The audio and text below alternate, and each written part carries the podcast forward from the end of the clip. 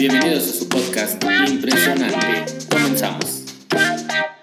¿Qué tal? Buen día, bienvenidos a esta segunda emisión del podcast Impresionante. Los saluda su amigo Eric Hernández. Por acá Edgar Hernández, buenos días. Y el tema de hoy, que seguramente va a ser mucho de interés de ustedes, es la diferencia entre las dos personas morales más populares que existen en materia mercantil. Sí, fíjate Eric que normalmente nuestros clientes o amigos nos preguntan qué es mejor trabajar como persona física, trabajar como persona moral, si nos constituimos como persona moral, cuál es la diferencia entre la sociedad anónima, la sociedad responsabilidad limitada. Entonces, pues bueno, no sé tú qué opines respecto al tema. Pues mira, para empezar, en otro podcast vamos a tratar específicamente las diferencias o los beneficios de trabajar como persona física o persona moral.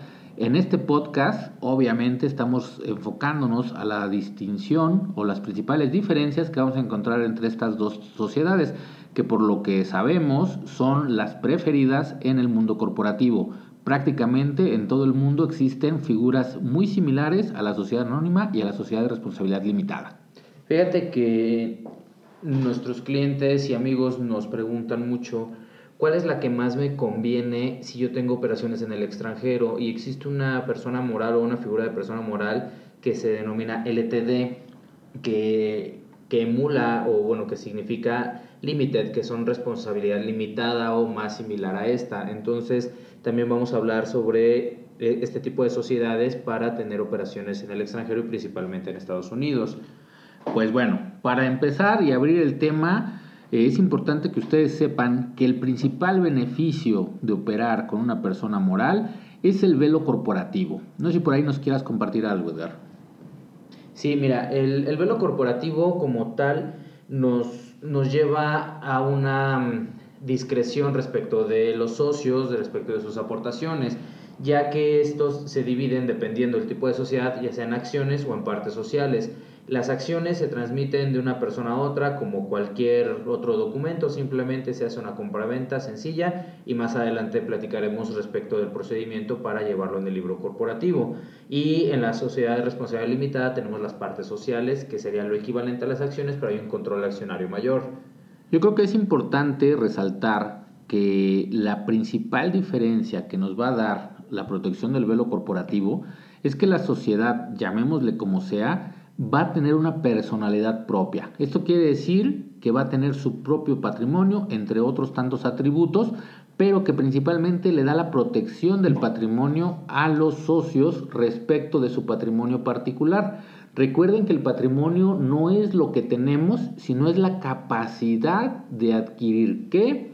Bienes, derechos y obligaciones. Bajo esa premisa, siempre que estemos operando como una persona moral, vamos a tener el beneficio de que no se va a confundir el patrimonio de los socios con el patrimonio de la empresa. Sí, mira, la, la, mejor manera de trabajar como nosotros lo recomendamos a través de una persona moral es que el socio como tal no va a actuar a través de él, sino que va a actuar a través de una tercera persona. Una persona moral es una ficción jurídica. ¿Qué es esto? Algo que solamente existe en el derecho es una persona como tú, como yo, como tú que nos estás escuchando, simplemente no tiene un cuerpo físico. ¿Cuál va a ser la manera de, manifestarse de manera física? A través de su representante legal. Y este va a ser las veces de actuar en nombre de la sociedad, generar contratos, contraer obligaciones, pero por nombre de la sociedad. Eh, para todo esto también existen excepciones al velo corporativo. Eric, no sé si nos puedas apoyar con eso. Pues sí, mira, es muy importante que sepamos que esta protección patrimonial de la que hemos estado platicando va a tener dos excepciones principalmente. ¿Cuándo va a llegar una acción en contra de la empresa a los socios? En uno de dos supuestos. El primero de ellos, cuando hay un fraude como tal, maquinado por alguno de los socios, o en el caso de elevación fiscal. Hay que tener mucho cuidado con estas partes porque se estaría perdiendo esta protección que nos dan las personas morales. Y bueno, para entrar ya más en tema, nos gustaría empezar compartiéndoles disposiciones comunes a las dos sociedades, sociedad anónima y sociedad de responsabilidad limitada. El primero de ellos, pues obviamente fue el este del velo corporativo. Sin embargo, tenemos la cuestión de la duración. Sí, hace muchos años, bueno, hace bastantes años, las sociedades mercantiles tenían un máximo de duración de 99 años. Dicen por ahí que porque la maquinita que, el, que ponía la duración, pues nada más podías poner hasta 99 y no puedes poner un número mayor, pero realmente hoy en día lo que se estila es que sean o de manera indefinida o si se van a crear para un fin este específico, fijar una fecha cierta o una duración cierta a la misma. No tenemos duración máxima ni tenemos duración mínima. Otra de, las, de los cambios, de las reformas que sufrió la ley fue del, del capital mínimo. Curiosamente, eh, es otra pregunta redundante entre nuestros clientes, ¿qué capital debe de tener la empresa? Primero les platico rápidamente que hay dos tipos de capitales. El capital social, que es el que vamos a manejar en nuestra acta constitutiva y va a representar el riesgo, la inversión, lo que se están jugando los socios en esta eh, empresa. Y el otro, el capital contable, que va a ser el, el verdadero movimiento monetario, financiero que existe en la operación de la empresa. Para efectos prácticos, hace ya muchas décadas, eh, hablábamos de sociedades que tenían capitales mínimos como 50 millones de pesos en su momento las sociedades anónimas. Cuando pasó la devaluación, se eliminaron los ceros, pues no hubo mayor modificación y quedó en 50 mil pesos la inversión de un capital social. Eh, sin embargo, como comentaba Edgar, pues ahora eh, se ha roto esta barrera de los capitales mínimos y prácticamente ustedes pueden disponer de cantidades que consideren sean la inversión inicial recomendamos nosotros pues que tenga lógica y que tenga ciencia con lo que van a hacer, con el capital que realmente le van a invertir de un inicio y qué es el riesgo que van a asumir. Además que este capital tiene que sustentar por lo menos las operaciones básicas de la empresa. Esto para que para que no haya discrepancias con el capital que nosotros estamos proponiendo en nuestra acta constitutiva con lo que vamos a hacer realmente en la práctica. Otro de los elementos comunes a las sociedades es el comisario. Digo, por ahí nos suena la, la figura ese sheriff que andaba en su caballo en el viejo oeste, pues curiosamente es algo muy similar. En las sociedades, el máximo órgano es la asamblea de los socios y estos socios se reúnen para tomar decisiones estratégicas generales de la sociedad.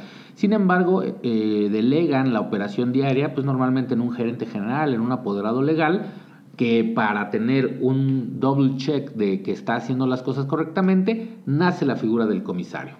Este comisario en términos más, más prácticos, más coloquiales, es esa persona que se va a encargar de verificar que todos estén haciendo su trabajo, principalmente el órgano de administración de la Asamblea de los Socios. ¿Por qué?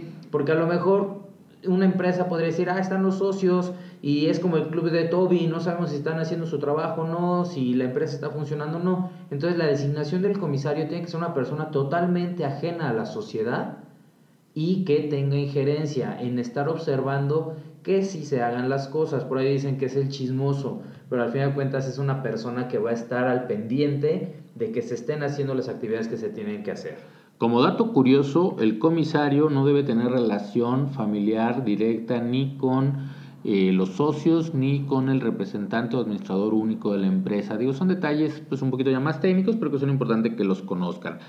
Asimismo, otra disposición común a, a ambas sociedades pues es la forma en la que se van a gobernar, que principalmente puede ser dos. Una, como ya lo comentamos, a través de un administrador único o de una manera colegiada a través de un consejo de administración. No sé qué nos puedas comentar al respecto, Edgar. Mira, el, el, administrador único, como su nombre lo dice, es esa persona que única y exclusivamente va a tomar esas decisiones administrativas para llevar la, redundantemente hablando, la administración de la empresa. El consejo de administración se va a componer de dos o más personas que puedan apoyar estas decisiones. Nosotros recomendamos que exista siempre un consejo de administración. ¿Por qué? Porque al final de cuentas, dos cabezas piensan mejor que una, porque así escuchamos más voces y podemos tomar unas decisiones más asertivas y más eficientes para el desarrollo y para la administración de la misma sociedad. Aquí aprovecho para hacerles un pequeño comercial. Eh, la manera natural, la manera profesional de llevar la administración de una empresa, como bien lo comenta Eder, es a través de un consejo de administración, pero existe una figura aún más precisa que vamos a denominar gobierno corporativo, en donde vamos a establecer las reglas para que las personas que están a cargo de la dirección de una sociedad lleven a mejor puerto todas las decisiones que sean necesarias desde el punto de vista comercial, operativo, administrativo, etcétera, etcétera. Y esto se logra a través de un gobierno corporativo que en un podcast más adelante vamos a compartir con ustedes cuáles son los puntos más relevantes. Sí, de hecho aquí nada más para cerrar un poco el tema del gobierno corporativo, se recomienda que sea en todas las sociedades, en todas las empresas, pero más en aquellas que son empresas familiares. ¿Por qué? Porque tenemos intereses más allá de simplemente los objetivos. Todo empresario al momento de constituir su empresa, pues es como si tuvieras un hijo. Tú le estás dedicando mucho tiempo, le estás dedicando cariño y quieres que crezca. Entonces, cuando son empresas familiares necesitamos tener las reglas claras en el juego para que esta parte emocional no nos afecte de manera negativa. Otras de las disposiciones comunes que tienen las sociedades son que todas, absolutamente todas, tienen que llevar asambleas ordinarias y extraordinarias. En este sentido, es, eh, nada más necesario comentar al respecto que las asambleas ordinarias tienen que celebrarse por lo menos una vez al año en las sociedades. ¿Esto por qué es? Porque necesitamos aprobar todos los movimientos y la operación del periodo anterior eh, todas las declaraciones, etcétera, etcétera, para llegar al primer trimestre del año y preparar nuestra declaración anual, que como sabemos, pues es en el mes de abril. ¿Puede haber más asambleas ordinarias? Claro, puede haber todas las que sean necesarias, pero necesariamente tendrá que haber una al año que apruebe estos estados financieros. Y esto se los comento porque nos pasa mucho que llegan los clientes y dicen, oye, tengo una sociedad que constituí en 1999 y no he hecho una sola acta de asamblea desde ese entonces. Entonces, ¿qué es lo que tenemos que hacer? Pues iniciar por regularizar este tipo de situaciones. Hay que estar muy atentos si tú, querido Radio Escucha, tienes una sociedad o varias y no has hecho tus actas de asamblea, es importante que te asesores, que te acerques a un profesional para revisar y ver qué es lo que tienes que hacer para generar las actas de asamblea ordinarias que requiere tu empresa para operar de manera normal. También tenemos otro tipo de, asambleas, como lo comentaba, que son las extraordinarias. Estas no tenemos la obligación de celebrarla como la ordinaria al menos una vez al año, pero sí tenemos la obligación de celebrarlas siempre y cuando encuadre las necesidades o los movimientos de la empresa. ¿Qué hacemos en una asamblea extraordinaria? Por ejemplo, cambios de denominación en la razón social, hacemos aumento de capital, disminución de capital, compraventa de acciones, Cualquier otro movimiento que no sea dentro de la asamblea ordinaria, lo vamos a poder hacer en la asamblea extraordinaria. Muy bien, más o menos y a grandes rasgos, estas son las generalidades comunes a las eh, sociedades anónimas y a las sociedades de responsabilidad limitada. Ojo, con esto no quiero decir que sean las únicas, esto es más bien como un pequeño panorama para nuestros queridos eh, radioescuchas sobre cuáles son los elementos comunes. Pero pues el objetivo de este día es ver cuáles son las reales, las diferencias entre una sociedad anónima y una sociedad de responsabilidad limitada. Y antes de entrar a la parte técnica, nos gustaría hacerles algunos comentarios. Para empezar, Edgar, platícanos, ¿por qué es sociedad anónima? Pues bueno, la sociedad anónima es porque, como su nombre lo dice nuevamente, mantiene en anonimato al socio o al accionista que tiene en su poder y su totalidad la acción. ¿Qué es esto? No importa quién sea el socio, siempre y cuando tengan la acción. El día de hoy yo puedo tener una acción y se la vendo a Eric y él se la puede vender a Juan y Juan a María y María a Lupita y no importa porque la acción sigue estando vigente. Ya en la Asamblea General de Accionistas, pues bueno, levantarán quién es el actual dueño, si no se hizo en una, en una asamblea, pero ese es el motivo por el cual se denomina sociedad anónima. Precisamente este primer punto yo creo que es el más importante si tú, querido amigo, vas a constituir una persona moral debes tomar en cuenta. Como les menciona Edgar, en las sociedades anónimas vamos a tener acciones. Esto quiere decir que a ciencia cierta sabemos quiénes fueron los socios fundadores, pero hasta que no se registren y protocolicen las compraventas de acciones, no tendremos certeza de quiénes son los socios en este momento. Por lo tanto, si tu sociedad lo que te importa es la inyección de capital que se le va a hacer, pero no es tan relevante la persona que lo va a inyectar, una sociedad anónima es una muy buena decisión para ti, porque en este caso las acciones podrán circular libremente, se pueden endosar y transmitir, vender, donar, etcétera, etcétera, y para ti no va a tener mayor problema porque lo que te interesó originalmente fue la inyección de capital.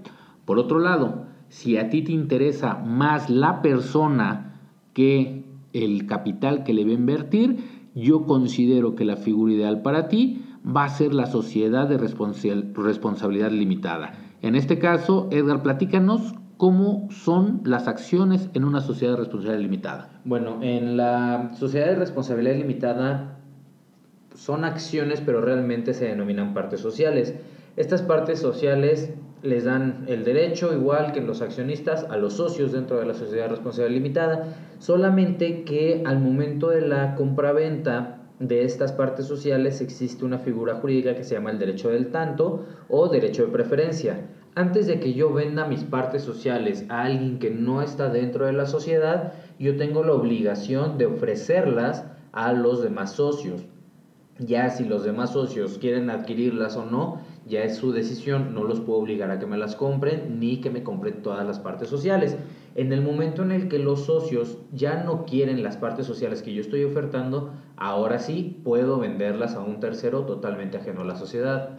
Precisamente por eso recomendamos este tipo de sociedad cuando estamos pensando en un negocio familiar, en una empresa que nos interesa mucho que los socios sean ciertas personas determinadas y que si en dado caso deciden ya no continuar con nosotros en el proyecto, no se le pueda vender a un tercero sin que yo primero tenga la opción de comprar estas acciones. En este caso, como lo comentábamos, la vamos a denominar parte social.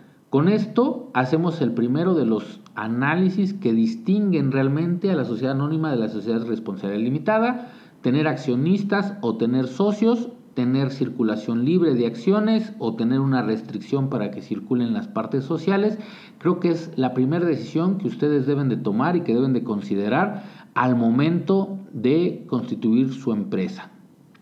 Otra de las diferencias es la cuestión de la el consejo de administración y el consejo de gerentes. Dentro de la sociedad anónima tenemos un consejo de administración que como ya lo mencionamos son aquellas personas que se encargan de llevar la administración colegiada de la sociedad. En la sociedad responsable limitada existe un consejo de gerentes. ¿Qué nos puedes platicar al respecto, Eric? Esencialmente va a ser el mismo funcionamiento, digo, son diferencias un poquito técnicas realmente, pero la, la denominación va a ser lo más importante.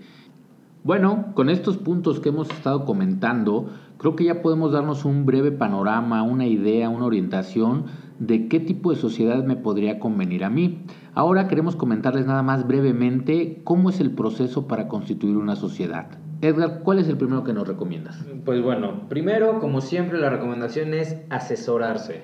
Eh, el haber escuchado este pequeño podcast, pues bueno, nos da unas ideas, vagas o, superficiales respecto a la constitución de las sociedades. Entonces, la primera recomendación siempre va a ser asesórense, acérquense a un despacho de abogados o acérquense a una notaría directamente para determinar esto.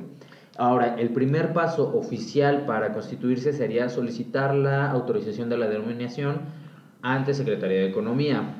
Es muy importante que consideremos muy, muy, muy independientes la marca con la que nos vamos a querer comercializar y el nombre de la persona moral.